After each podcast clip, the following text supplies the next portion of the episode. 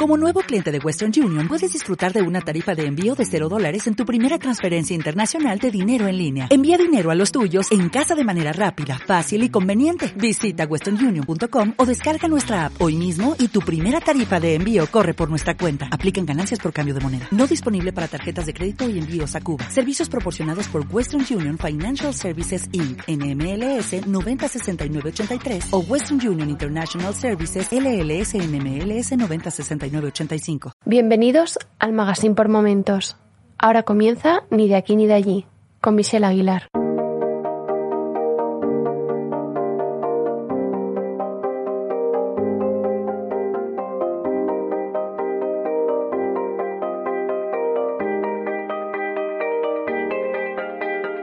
Ni de aquí ni de allí es un podcast donde escucharás las voces de migrantes y las de las de hijas e hijos de migrantes latinoamericanos en Europa. Este es el episodio número 11 de la segunda temporada de Ni de aquí ni de allí. Dada la buena acogida que tuvo el episodio aniversario en YouTube, en esta conversación también podrás vernos allí. Mi nombre es Michelle y además de compartir contigo nuestras historias sobre migración, he comenzado una newsletter en la que escribo sobre integración, aprendizaje intercultural, prejuicios identidades culturales en series, películas, libros e Internet, por supuesto. En la primera entrega escribí sobre Yo Nunca, Never Have I Ever, de Netflix, una serie que nos cuenta las experiencias de Debbie tras la muerte de su padre. Debbie es una adolescente cuyos padres emigraron a los Estados Unidos desde la India.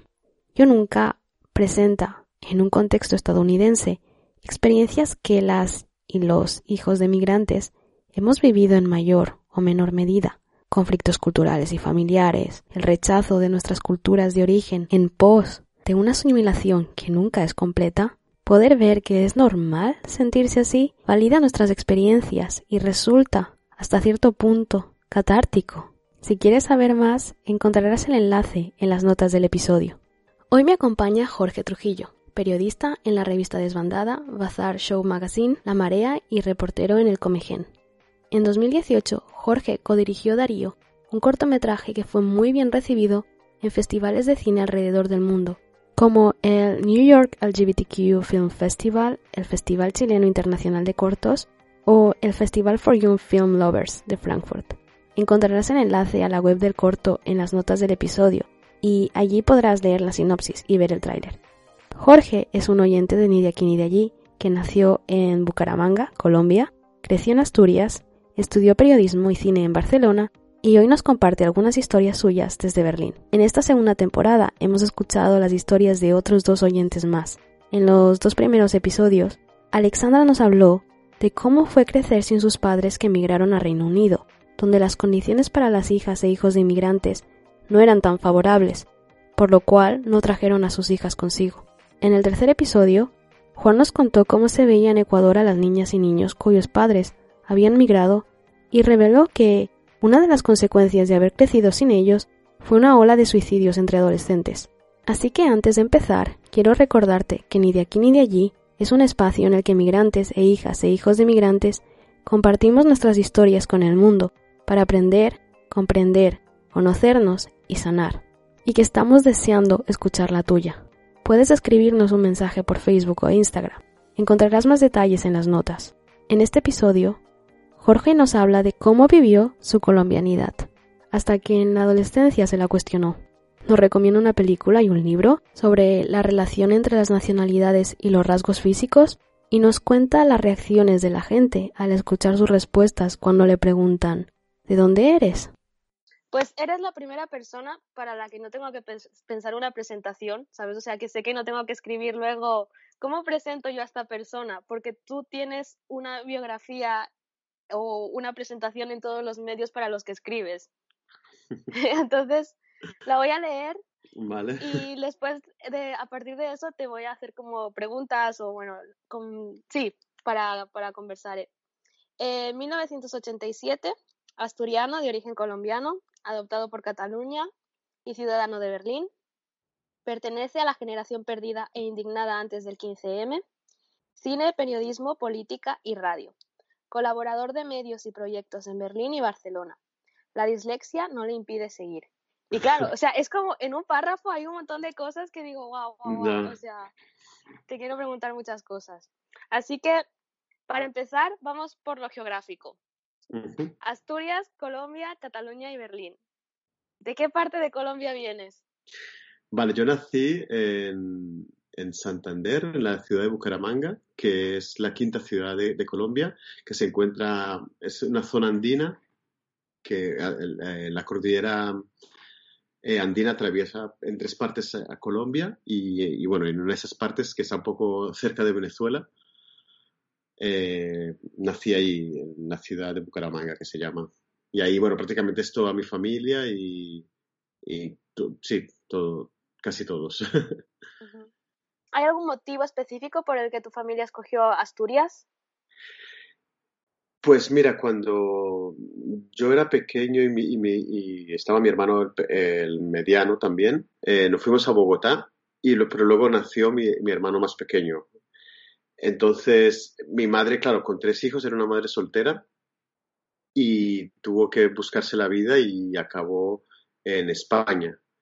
Entonces, por circunstancias, entiendo que el, eh, ella, eh, su marido, que es el padre, que es nuestro padre con el que crecimos, no es el biológico, pero es el, con, el, que crecimos, es, era asturiano.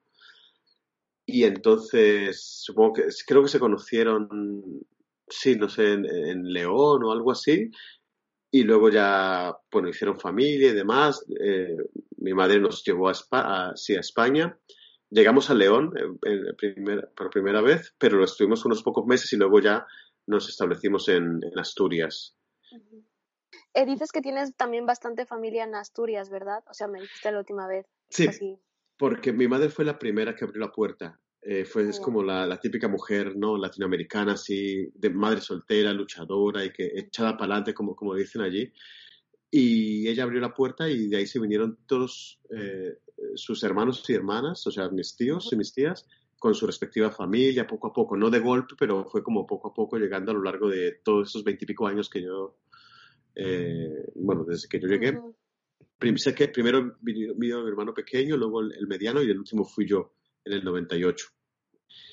Y desde entonces, pues claro, eh, fue a partir del 2001 cuando empezaron a venir todos mis tíos y mis primos y hasta hay tíos segundos, primos segundos. O sea, es que es, es, una cosa impresionante porque en, en, repartido en toda Asturias hay familia de, de o sea, próxima de los primos y tíos y también hay segundos, tíos de mi madre, eh, primos de mi madre, o sea, es una cosa. Luego también tenemos en, en Arevalo, en Ávila y en Madrid también tenemos familia, en, en, Asturias y en, y en, Barcelona, o sea que sea, sea una reta ahí como muy, muy grande, ¿no? De, de, ya, que tenemos. ¿Qué te llevó a Cataluña? Yo Porque entiendo que creciste y estudiaste en Asturias, ¿verdad? Sí, y yo fui a, yo fui en el 2008. Ya, ya, había ido alguna en el viaje de estudios del Instituto Segundo la ESO, había ido a Barcelona, pero esa cosa de que a los a esa edad, 13 años creo que tenía, fui y o 14, no me acuerdo. Eh, que eso es una, una anécdota curiosa porque en el viaje de estudios este de segundo la ESO, uno de los destinos era Barcelona, pasamos por varios sitios. Y años después, cuando ya vivía en Barcelona, que fue como a partir del 2008, si no me equivoco, la primera vez que fui después de ese viaje, y luego recuperando esas fotos del viaje de estudio dije, madre mía, si yo ya he estado en Barcelona y, ni me enteraba, ¿sabes? Porque era, claro, a los 13 años yo estaba con los amigos en el viaje de estudios, guiados por el profesor, y no, lo que te importaba es estar con los amigos y da igual lo que veías, ¿no? Pues me llevó a Barcelona. Fue curioso porque yo empecé la carrera en Salamanca, la acabé en, Barcelona. Pero Barcelona no era mi, no era mi, donde yo había pedido el cambio ni nada, sino era Madrid, pero no me salió y me salió Barcelona. Entonces me quedé, me quedé en Barcelona porque creo, no sé, hubo una muy buena conexión. Eh, también es cierto que no es lo mismo llegar a trabajar que estudiar, ¿no? Y estudiar eh, pues siempre te haces un grupo más fuerte. Y como yo siempre he estado muy involucrado con temas de política, pues como que entendí muy bien la historia catalana, entendí muy bien todo lo que se movía allí y, Barcelona se me, se me, abrió como una puerta muy grande y muy, muy bonita, ¿no? Para que me acogió bastante.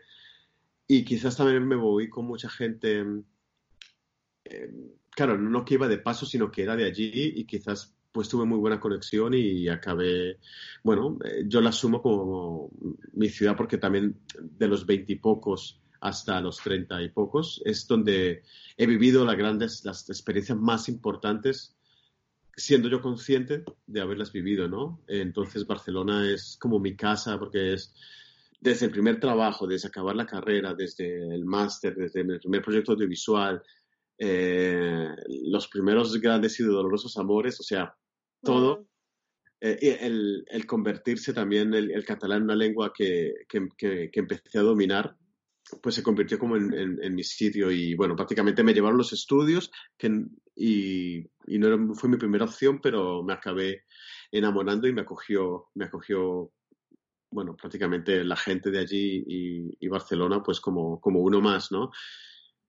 ¿Y qué te llevó a Berlín? ¿Qué haces en Berlín? wow, otra historia más.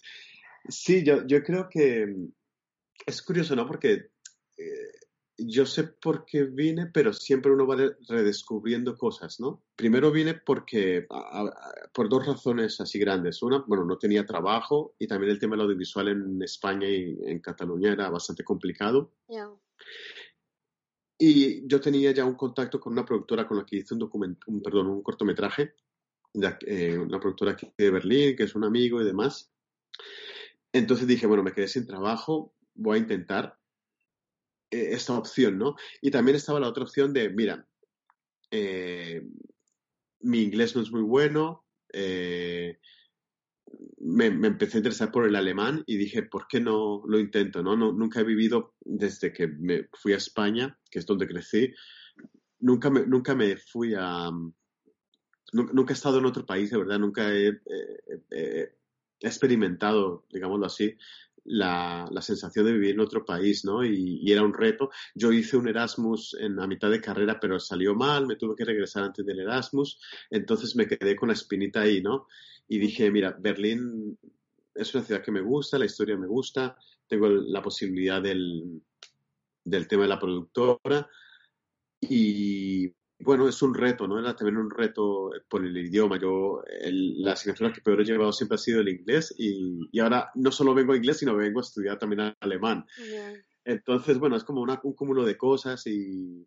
Pero aquí, bueno, que ya si quieres hablaremos todo lo que...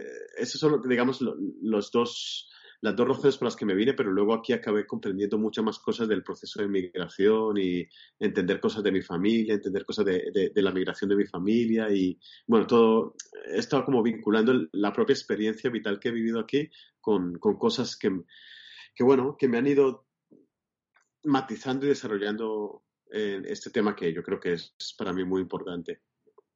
Bueno, puedes hablar sobre eso ya, porque fuiste tú el que el que me encontró, ¿no? Em, normalmente, o sea, la primera temporada tuve que yo ser la que va buscando a la gente y esta segunda temporada solo he tenido que buscar a unas, sí, dos, dos, tres personas. Pues eso, cuéntame más. Pues, a ver, eh, eh, viene de largo, ¿no? Eh, voy a intentar hacer también otro resumen así súper rápido.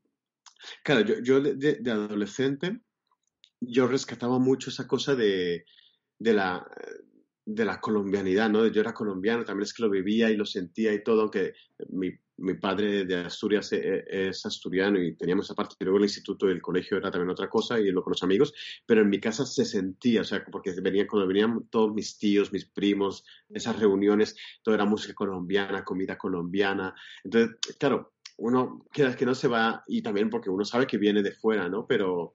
Mm pero digamos en esa época en la que solo llevaba como, yo qué sé, 10 años en, en, España, o tendría 18 o así, eh, rescataba mucho yo, yo era colombiano, colombiano, colombiano. De hecho, tenía una obsesión muy fuerte con Colombia. Empecé, bueno, tanto a, leer sobre historia de Colombia y demás, y yo decía que me quería regresar a Colombia, no sé qué.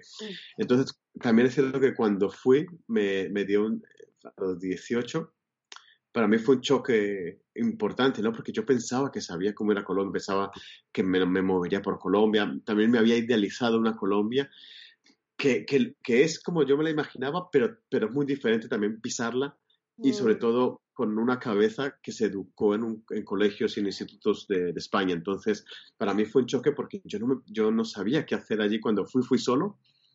Claro que tenía familia y demás, pero era como, vale, eh, estoy en un país que pensaba que conocía y no.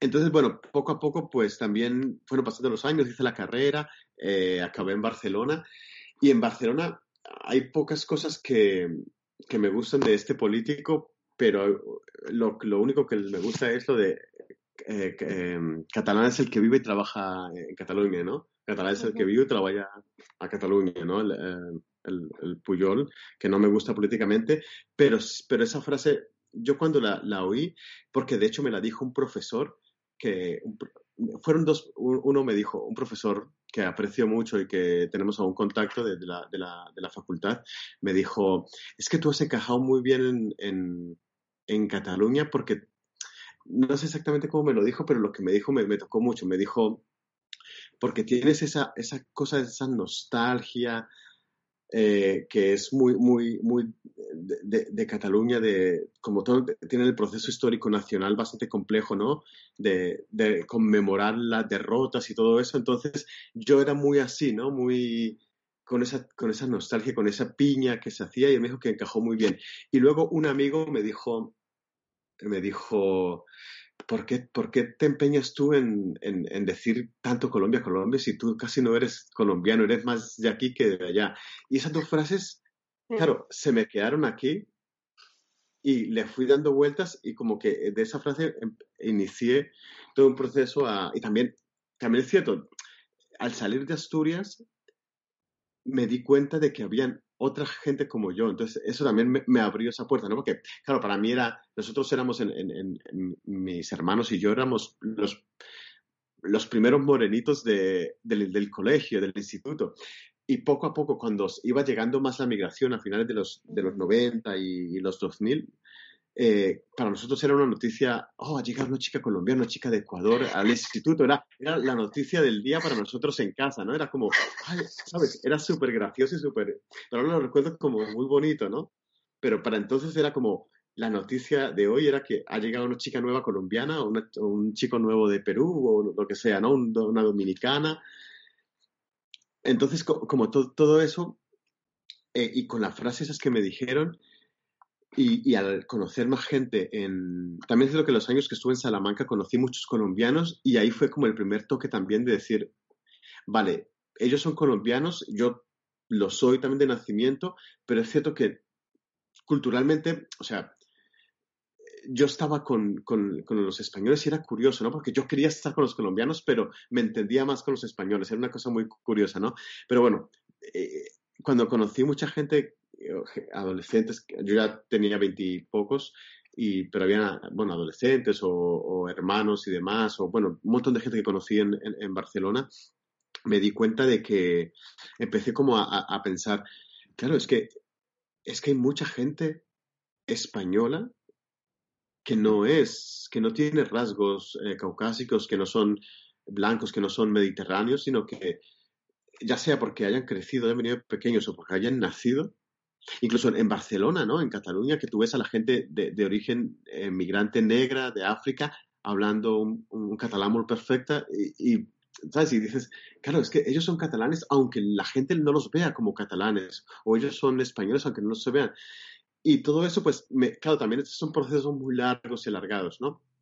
También es cierto que cuando empecé a, hablar en catalán y demás, eh, fue, muy, ha sido muy interesante ese proceso porque eh, de lo poco que sabía de asturiano, que nunca me interesé, claro, ahora me arrepiento de, porque creo que tuve dos años asturiano y luego era optativo, ya no, como no es oficial, no lo, no, no lo seguí eligiendo. Y luego cuando empecé a dominar más el catalán, pensé, jolín, qué rabia. O sea, el catalán se ha convertido en mi segunda lengua y el asturiano eh, lo estudié dos años y no nunca lo elegí más porque pensé que no valía para nada. Y, ¿sabes? Y yo decía, pero no, ¿cómo, ¿cómo es posible? Ahora tengo una obsesión por conseguir libros de gramática de asturiano y, y empezar a estudiar, pero claro, yo creo que con el, con el alemán de momento tengo suficiente, ¿no? pero bueno, todo esto eh, venía a empezar a desarrollar una, una cosa de, de, decir, ostras, es que habemos gente, somos, hay muchas perfiles, muchas personas que sí, que, que, a lo mejor no es una cosa del 100% porque estamos en medio, ¿no? De dos, no sí de dos culturas, pero sí de dos, un origen y uno donde creció, pero pero ahí me da mucha rabia, por ejemplo, me pasó en el, máster que teníamos que presentarnos y yo dije, bueno, pues yo me llamo Jorge, eh, me, apunté al, al, máster de, de, cine porque, bueno, lo hablaba, porque me gustaría escribir, dirigir pelis y vengo de Asturias. Entonces el, el profesor se quedó pensando y me dijo, eh, pero de Asturias, Asturias, y yo le dije, sí, sí, de Asturias, del norte de España. y, no le cuadraba, ¿sabes? Entonces, es, ese para mí fue también un episodio muy significativo porque pensé, claro, es que las respuestas que damos los hijos de migrantes, las segundas generaciones, o sí, las, eh, es, o los, como se dicen los racializados, son muy cuestionadas, ¿no? Porque, porque tú das una respuesta porque tú la sientes, pero te lo cuestionan, o sea, te hacen dudar, pues a lo mejor, ¿sabes? Y también, también me pasó lo contrario con, con, con, con gente latinoamericana, que ellos venían mayores y, y, demás, y ellos me decían que yo quería renunciar a, a Colombia y Latinoamérica, que yo, no, pero es que no es nada de eso, es que yo adoro Colombia y, y tengo América Latina para mí es, sí, es, eh, pertenece a mi sangre, a mis orígenes, pero es que claro, yo mentalmente o sea, la cabeza es una cosa y, o, sea, lo que quiere decir, que lo que, la última frase que he descubierto también por, por una escritora,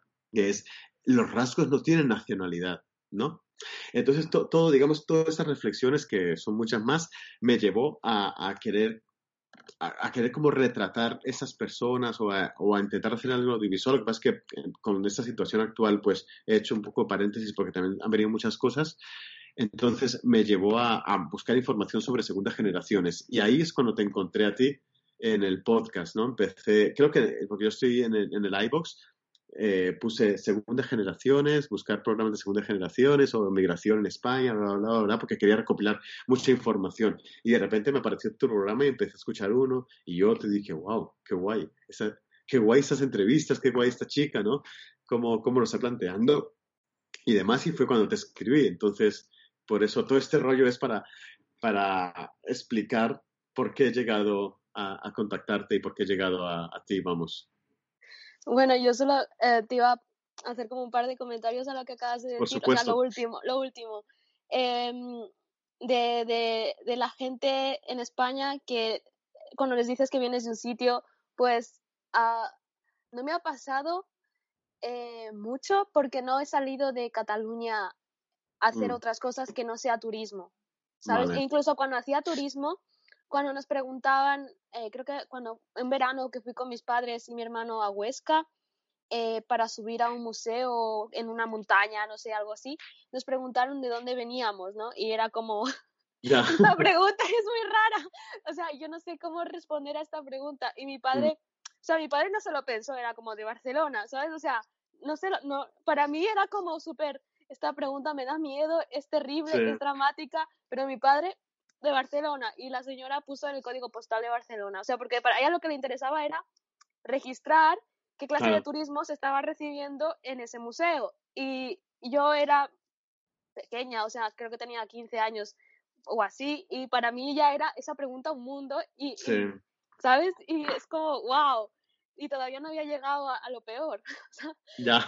y, en, y aquí en eh, Alemania, creo que fue más en España que me pasó lo que tú has comentado, de que mm. los colombianos eh, te dicen que estás renunciando a tu eh, colombianidad, si existe eso, o es una palabra, y que son los que vienen directamente de Colombia.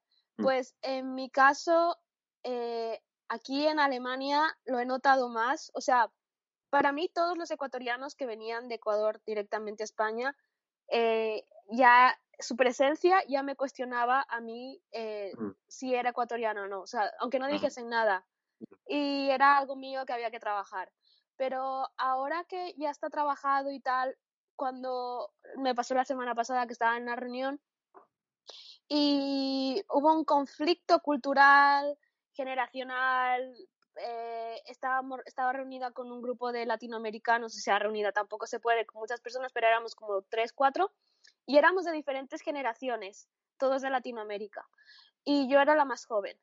Y eh, había un ecuatoriano que como tuvo un comportamiento machista, las otras que eran más jóvenes le saltaron encima, eh, él intentaba como buscar eh, alguien que le apoyase en el, en el conflicto, ¿no?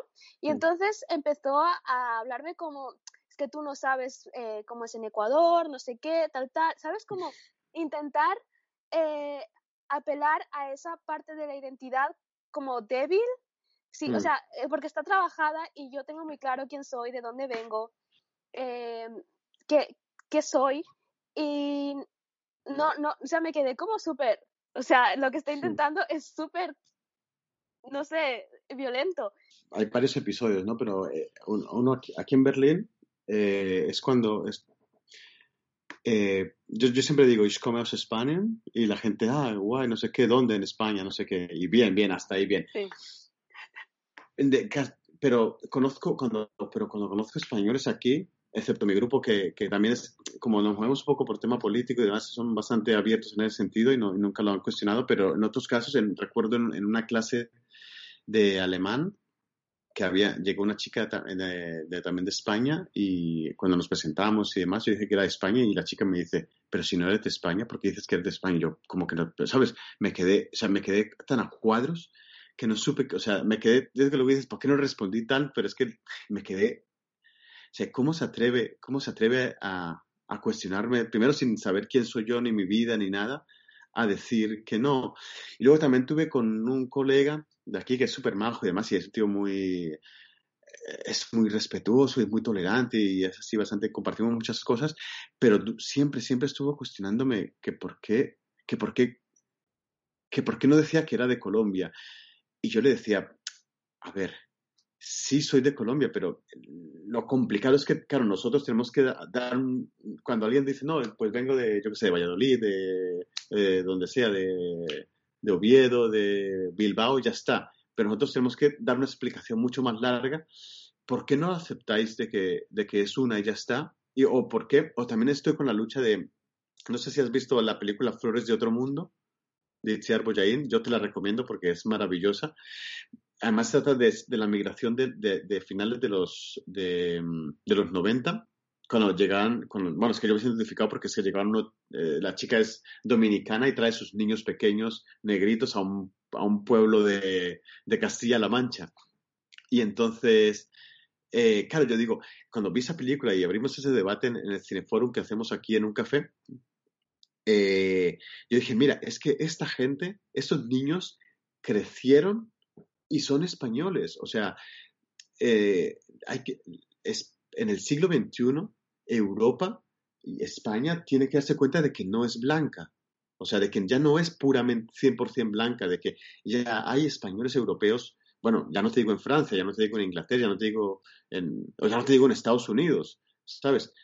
Hay gente española negra, hay gente española con rasgos latinoamericanos, hay gente española con rasgos asiáticos, y no se puede, o sea, en los rasgos en el siglo XXI no tienen nacionalidad.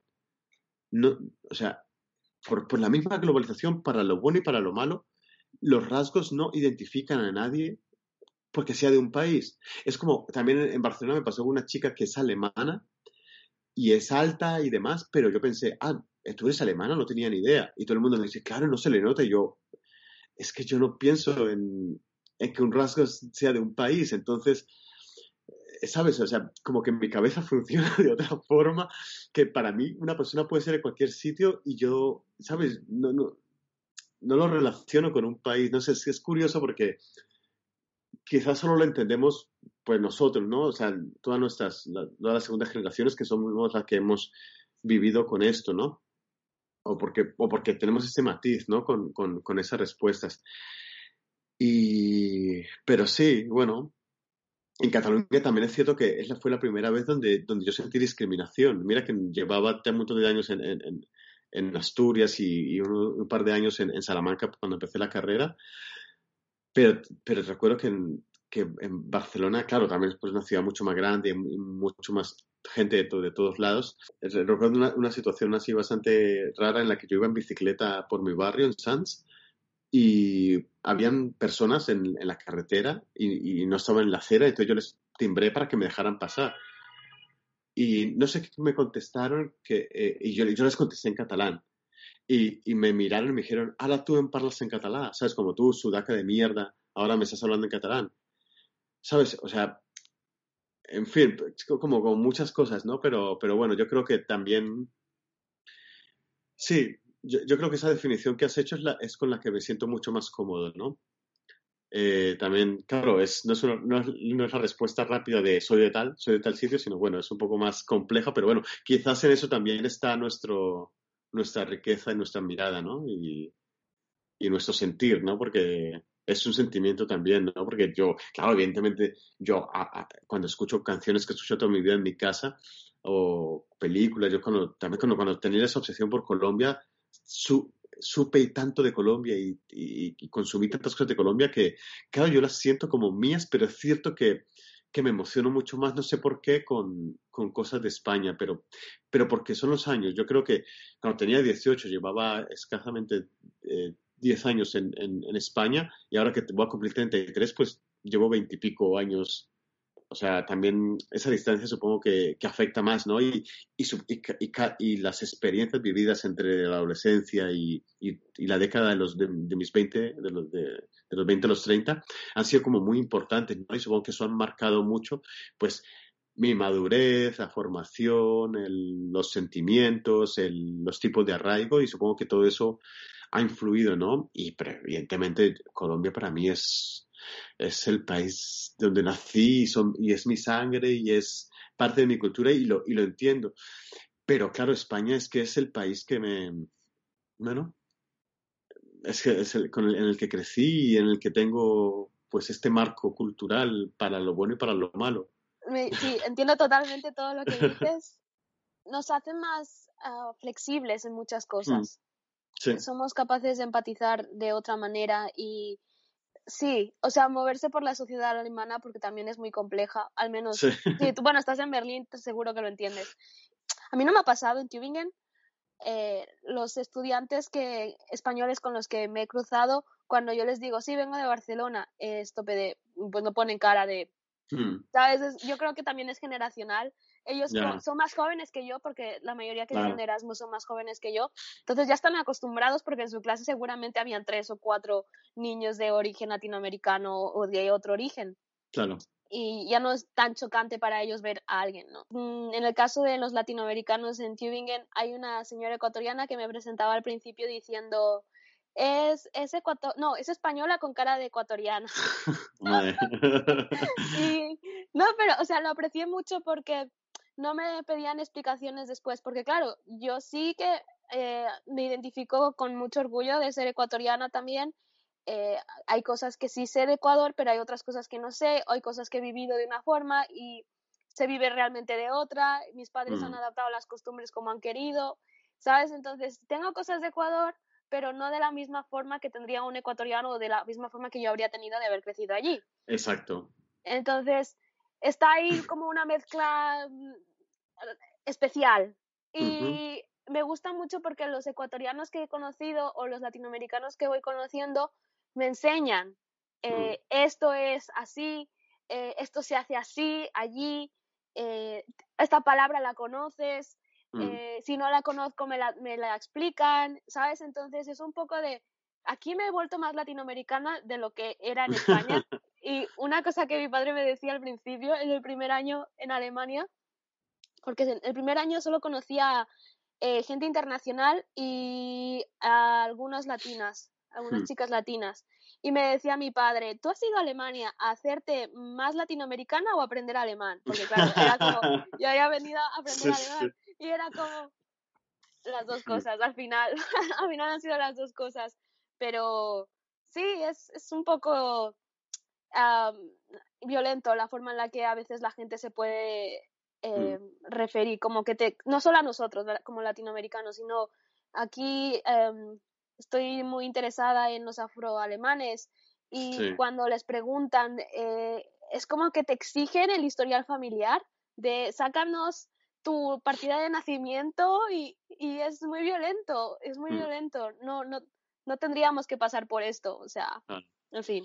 Sí, yo supongo que, que son, que son, es una cuestión de tiempo, ¿no? Aunque ya te digo que la, la, la escritora esta que ahora no recuerdo el nombre, pero eh, bueno, luego creo que te lo, te lo digo. Ella decía, vale, es, es cierto que eso es cuestión de tiempo, es cuestión de generacional, ¿no? De, también que, pero es que, eh, claro, ya tiene como treinta y largos años y dice, pero ¿cuánto tenemos que esperar, ¿sabes? Para que nos acepten como, como parte de la sociedad de la que somos parte, ¿no?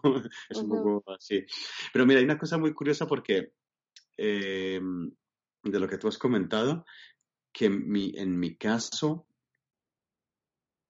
yo cuando fui a Salamanca y empecé a conocer otros colombianos que no eran de mi familia, fue el momento como más colombiano, más de la explosión, de, de descubrir. Y acabo, acababa de, de venir de, de vacaciones de Colombia, que estuve dos meses en verano. O sea, era como todo, ¡guau! Colombia, Colombia, Colombia, Colombia, ¿no?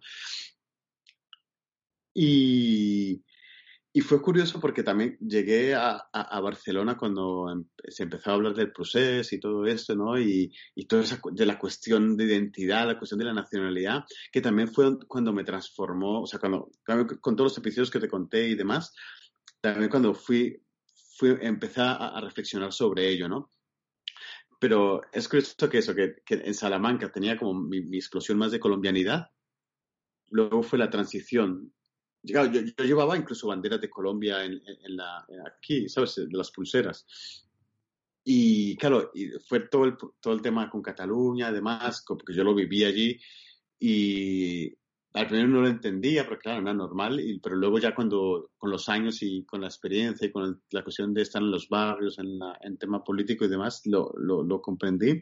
Tengo una posición sobre ello, pero, pero empecé a, no, ya, no, ya no me gustan, por ejemplo, las banderas, ¿sabes? Yo antes podría coger una, la bandera Colombia o no sé qué y demás, y, pero es que ahora les tengo, uh, porque sé que también en Colombia el uso de la bandera, el uso del nacionalismo colombiano es súper intolerante, entonces no me gustan eh, las banderas y también con todo lo que se vio en, en Barcelona, y yo aceptando que Cataluña, por ejemplo, yo creo que es una nacionalidad histórica, pero sin meterme ahí, no- ya, no, ya no quiero las banderas.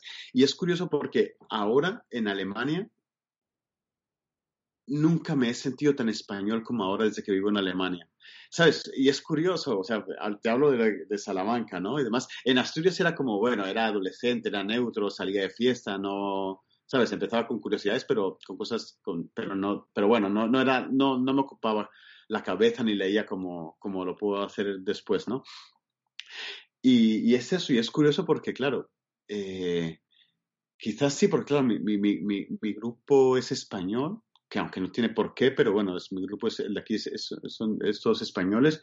También es donde he conocido eh, andaluces, porque yo no conocía andaluces así de amigos, y aquí es donde tengo amigos andaluces y es genial, ¿sabes? Porque siempre eran Asturias, el norte de, España, de, de después de Cataluña, ¿no? Todo ese proceso me llevó a que cuando salgo de, de España, lo que echo de menos es España, porque es lo que he vivido, ¿sabes? No puedo, echo de menos a Colombia cuando voy, cuando voy, de- me acuerdo de las vacaciones que he ido, pero claro, lo que he hecho es, de menos es estar en España, esa nostalgia de, de- de regresar al país, de regresar a casa, y, mi- y es España. Entonces, cuando más español me siento, entre comillas, es porque estoy aquí, ¿no? En, en- en- Alemania. Entonces, claro, to- todos esos sentimientos y todas esas cosas, pues lo hacen a uno, pues bueno, pensar sobre, sobre todas estas cosas. En mi caso, eh, yo, bueno, si sabes un poco de cómo nos, las divisiones que hay entre ecuatorianos, yo siendo de la sierra, con rasgos de sierra,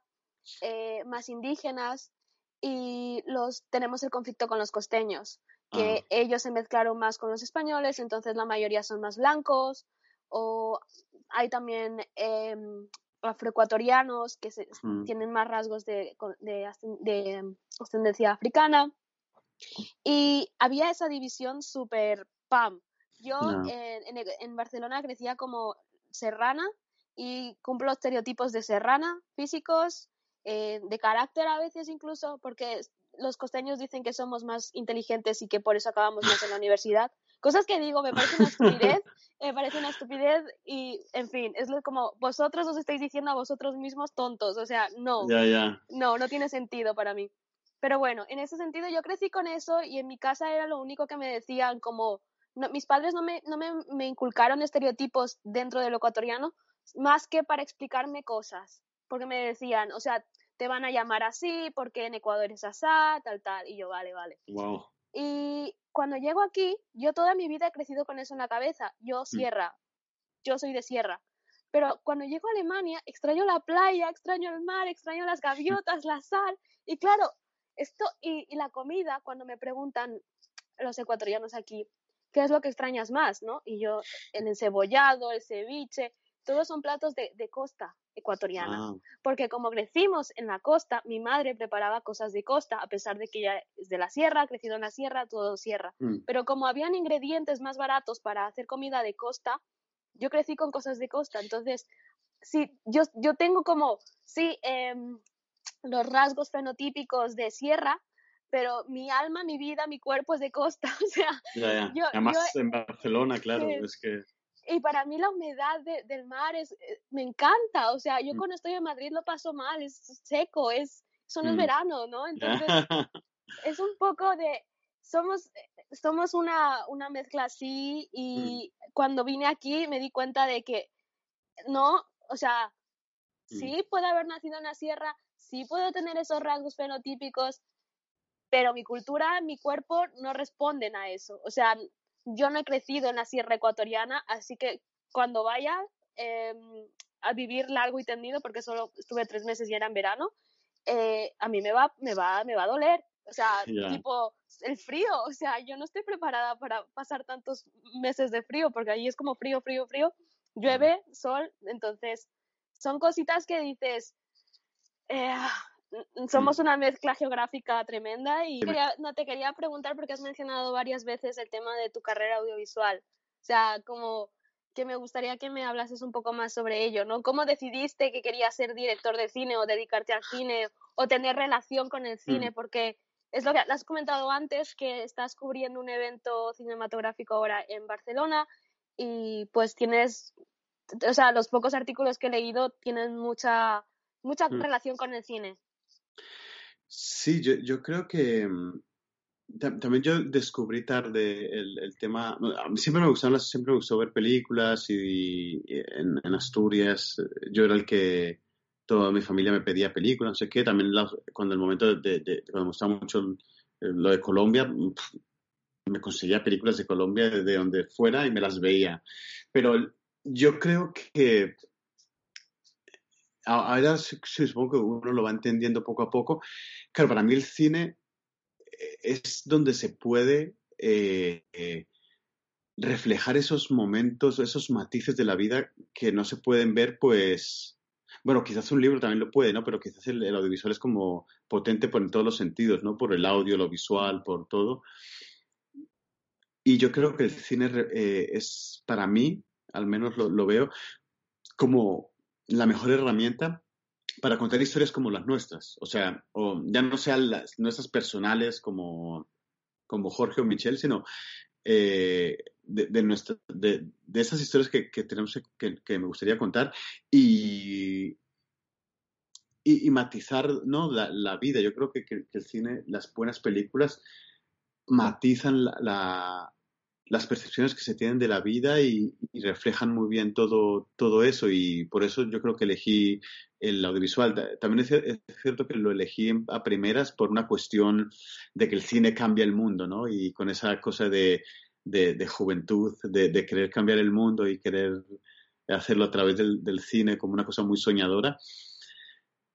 Pero bueno, poco a poco pues se va moldeando, ¿no? O se le va dando el el papel que tiene y el que se le puede dar, ¿no?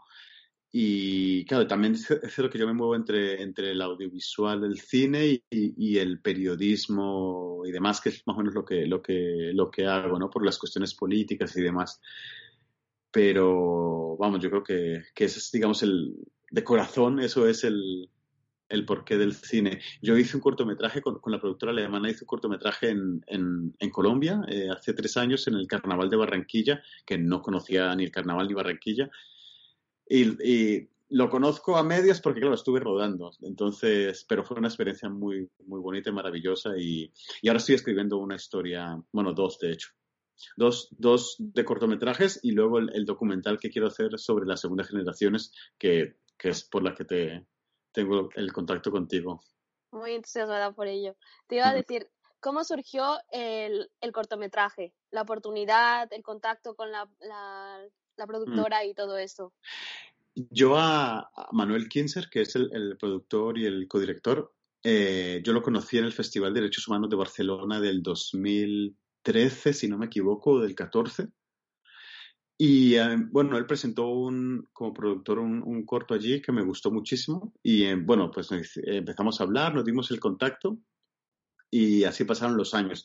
Y luego yo, empecé a venir a Berlín desde el 2015 y me quedaba en su casa, empezamos a hablar y como en el, sí, años después me dijo que que tenía un dinero de una subvención y que le gustaría, él, había viajado a Colombia y se enamoró de, de Colombia, del Caribe, de, de, los colores del carnaval de Barranquilla y todo, y me dijo, Jorge, ¿por qué no hacemos un cortometraje ambientado allí? Entonces me dijo, me gustaría sobre alguien del carnaval, un chico que no sé qué, entonces me dio como las pinceladas y yo dije, vale, pues vamos a escribirlo. Y con su idea original, pues intentamos bueno, eh, escribí la historia y demás y luego eh, nos fuimos allí a rodar y la verdad que fue una experiencia. Claro, con tres años yo veo el cortometraje como con un millón de fallos y claro, y también pues eso, es, eso es bueno, ¿no? Porque luego eh, lo que vaya a hacer próximamente pues espero que esté mejor, ¿no? Y, más, bueno, que, sirva para eso, ¿no? Para mejorar, para aprender. Y bueno, prácticamente fue así. Y la verdad es que fue muy buena experiencia, muy bonito. Y te voy a contar una anécdota que, que te va a gustar. Pero, pero antes te digo, el, por suerte, bueno, el festival ha sido muy bien recibido en muchos sitios, ha ido muchos, a, casi, a casi 80 festivales y demás. La, la, anécdota es que cuando yo llegué con el guion, conseguimos, hicimos el casting con actores de, aquí, de allí, de Barranquilla y demás, les pasé el guion, dijimos, bueno, son estos, los seleccionados, no sé qué, no sé cuánto, empezamos a ensayar y lo curioso es que yo había escrito el guion pensando que había escrito colombiano y, los actores me dicen, es que esto suena muy españolete. Entonces dije, no, no me lo puedo creer. Yo pensaba que podía escribir como supuestamente como colombiano, ¿no? Y claro, eso también, eso fue muy bonito, ¿no? Porque fue como, ostras, es que, claro, lo, que uno piensa cómo lo percibe allí, cómo se percibe allí. Porque claro, si, yo no, sí, yo tengo un acento un poco raro y mezclado, pero si allí no abro la boca, nada, pero si digo alguna palabra o si leían esto, me dicen, ostras, es que tampoco les cuadra, ¿no? Entonces, fue, una, fue una, es una letra muy bonita y de hecho cuando, cuando el año pasado, en el verano pasado, estrené el cortometraje en Barcelona, que lo, lo, presentamos en el Fire de, de, Barcelona que nos cogieron allí y conté esta anécdota porque me parece que, que es de las más bonitas que, que viví, ¿no? Porque es, sí, por, por, los diálogos cuando me dijeron, no, no, es que esto, no, esto, no, esto suena muy españolete, me decían. Y me, me, hizo mucha gracia. Y entonces lo modificamos a como lo dirían allí, sin cambiar, digamos, el sentido de lo que se quería decir, pero, pero adaptándolo más a, a las palabras que se usaban.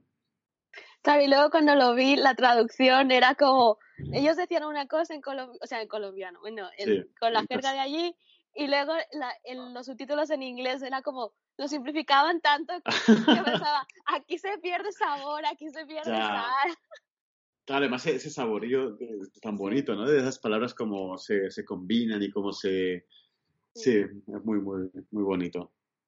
Vale, ahora pasemos a la parte política. En 2008 yo tenía 13, 14 años y por eso me gustaría que me contases un poco cómo viviste los acontecimientos previos al 15M, cómo mm. viviste el 15M y todo lo que vino después. Bueno, claro, a mí me pilló la crisis eh, en la mitad de la carrera, más o menos, bueno, casi al empezar la carrera. Bueno, por suerte yo estuve becado eh, y no, no, digamos que no, no, no, tuve que hacer mucho, pero ya cuando me gradué, que fue, sí, después en el 2012, empecé el máster en el 2013, cuando acabé, en el 13, sí, en el 13, acabé el máster. Eh, fue el momento, eh, fue el peor, el peor momento de, la crisis, pero bueno, claro, yo estaba muy politizado, bueno, lo sigo estando, pero yo militaba en, un partido en, España de izquierdas y, claro, lo vivíamos, pues, también fue fue muy intenso en Salamanca, pero, yo me encargaba, porque claro, estaba obsesionado con el tema Colombia, me encargaba de, los temas internacionales, de la política internacional y demás del colectivo. Pero luego cuando me fui a Barcelona ya me pegué mucho más a la calle y claro, ahí me pilló el 15M. Fueron muchas cosas, ¿no? Yo, yo militaba en un partido de izquierda y en el 15M dejé de militar para meterme más en, en, temas de barrio, ¿no? Eh, yo llegué primero al barrio del Clot y después eh, los últimos ocho años en el, en el barrio de Sanz. Claro, yo soñaba con esa cosa cuando, cuando me metí en política de, de cambiar el mundo, ¿no? De cambiar el, por la bondad, la igualdad, ¿no? Y todo esto. Pero eso que es como un sueño así como muy revolucionario de, cambiarlo todo. Pero en el 15M me di cuenta de que hay personas, hay familias, incluida la mía, incluido yo, ¿no? Y mi, toda mi familia, que no puede esperar a la revolución y hay que darle respuestas ya, ¿no? Y también fue cuando los primeros desahucios, eh, eso fue una experiencia muy dura, muy dolorosa. Yo recuerdo el primer desahucio que, que, estuve ahí con la PA para intentar pararlo.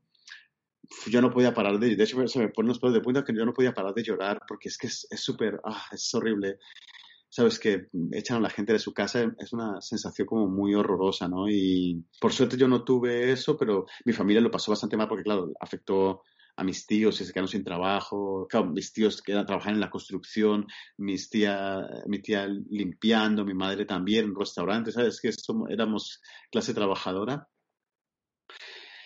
Pero claro, el, el, tan fuerte en Barcelona, con todas las huelgas generales que hubo y demás, fue, fue a nivel personal muy bonito, pero a nivel, digamos, ideológico también me transformó en ese sentido.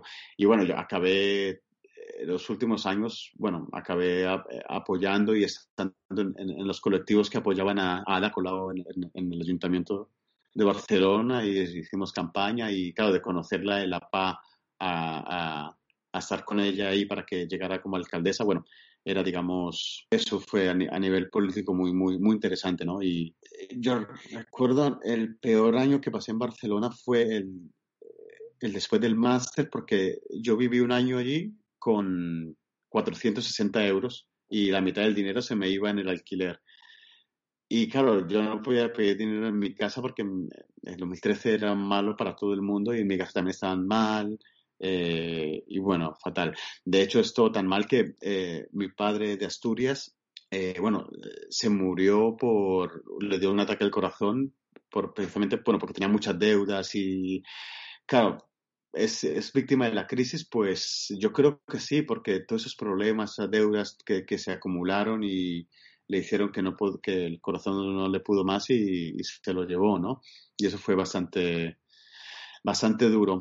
Y bueno, prácticamente es como un recorrido así muy rápido a nivel político. No sé si he respondido un poco a, a la pregunta o me he ido por las ramas.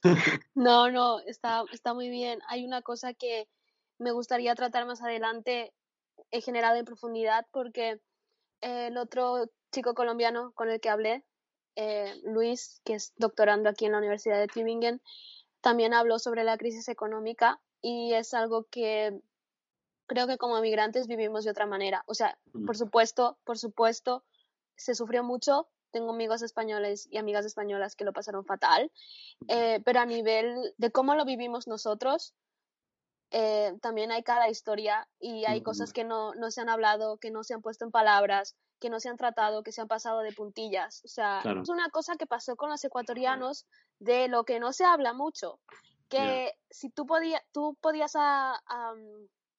adherirte al retorno voluntario a cambio de renunciar a la nacionalidad española, ellos te daban dinero para que tú te regresases a España, a España, Ecuador, ah. a hacer lo que quisieras. Y hay muchos ecuatorianos que hicieron eso, o sea, se aceptaron eso, y luego cuando llegaron a Ecuador no era todo tan bonito como se lo habían vendido, porque también se vendía ahí otra cosa de sí, Rafael Correa hizo muchas cosas bien, pero tampoco habíamos llegado al Estado de europeo, que es como a veces se vendía, ¿no? Mm. Entonces, mucha gente decepcionada, tengo familia cercana que, se, que aceptó ese convenio y ya no podían hacer nada. O sea, ya habían vendido todo aquí, lo habían dejado todo para irse allá a regresar y, y son cosas que no se han hablado y me gustaría tratarlo más adelante, pero hasta que no habéis aparecido los colombianos en el podcast, esto no se, habla, esto no se había hablado.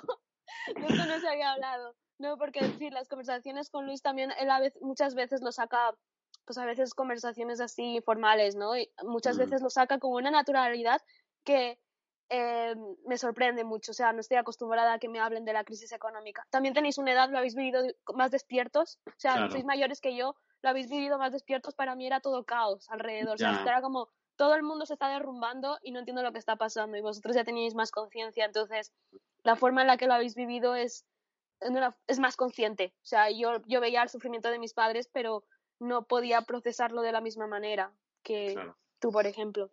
Completamente. Bueno, para acabar, en tu biografía mencionas la dislexia. Sí. Y me gustaría saber a qué edad te la diagnosticaron, cómo te afectó y cómo te enfrentaste y te enfrentas a ella.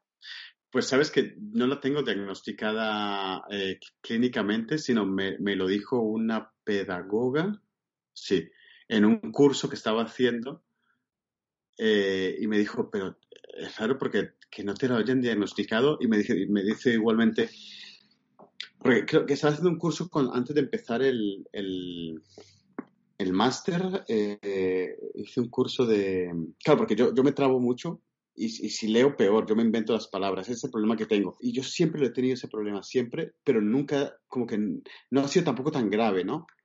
Entonces, yo siempre he tenido ese complejo de, hablar en público y de leer en público en el instituto porque yo sabía que siempre me iba a inventar alguna palabra y todo el mundo se reía, ¿no? Porque leía lo que no era.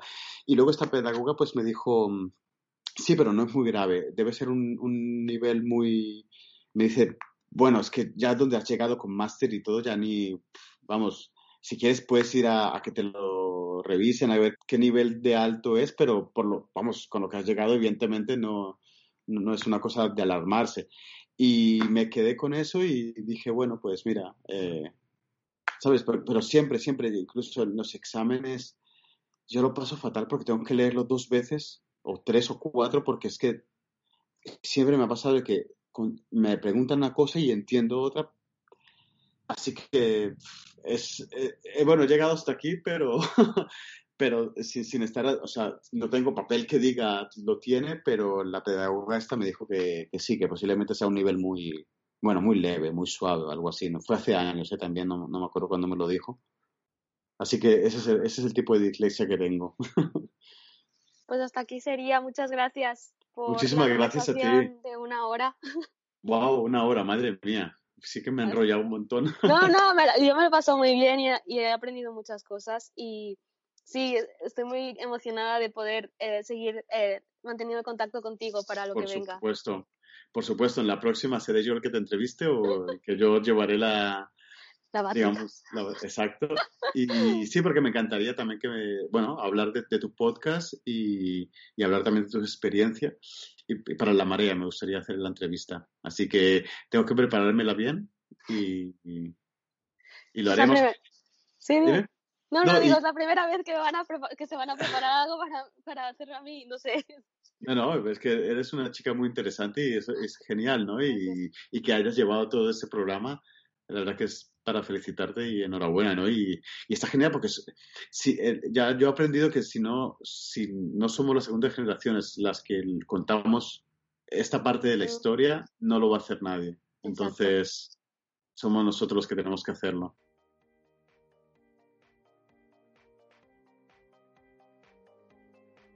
Recuerda que puedes seguirnos en tu reproductor de podcast favorito, en YouTube, en Facebook, y también en Instagram en arroba nidiaqui.nidiallí.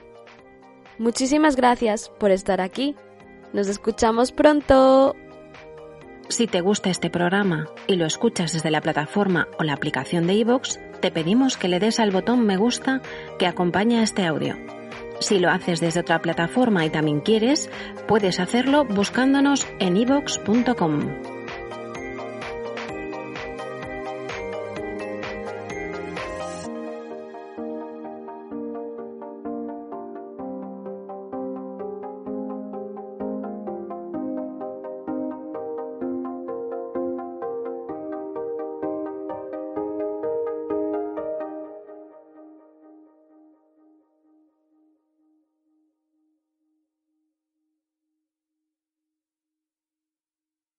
I came from a low income family that was that was struggling. You see how hard life can get. GCE became a part of my life because I don't want my family to fall back into that.